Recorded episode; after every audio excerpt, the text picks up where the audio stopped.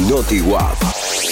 Sentir que en cuarentena nuestros vínculos, identidades, proyectos personales y colectivos están en suspenso y encima por tiempo indeterminado puede hacer tambalear a la persona más segura, firme, fuerte y llena de convicciones. ¿Podemos evitar el desamparo que nos provoca tanta incertidumbre? Tal vez no, pero sí podemos iniciar por preguntarnos en qué o en quiénes podemos creer hoy. Esto es fundamental para que podamos confiar y para que podamos de alguna manera apostar al otro. Cuídate, cuida tu salud mental. Búscanos en redes como NotiWap o ingresa a notiwap.com.ar y solicita gratis el contenido que quieras.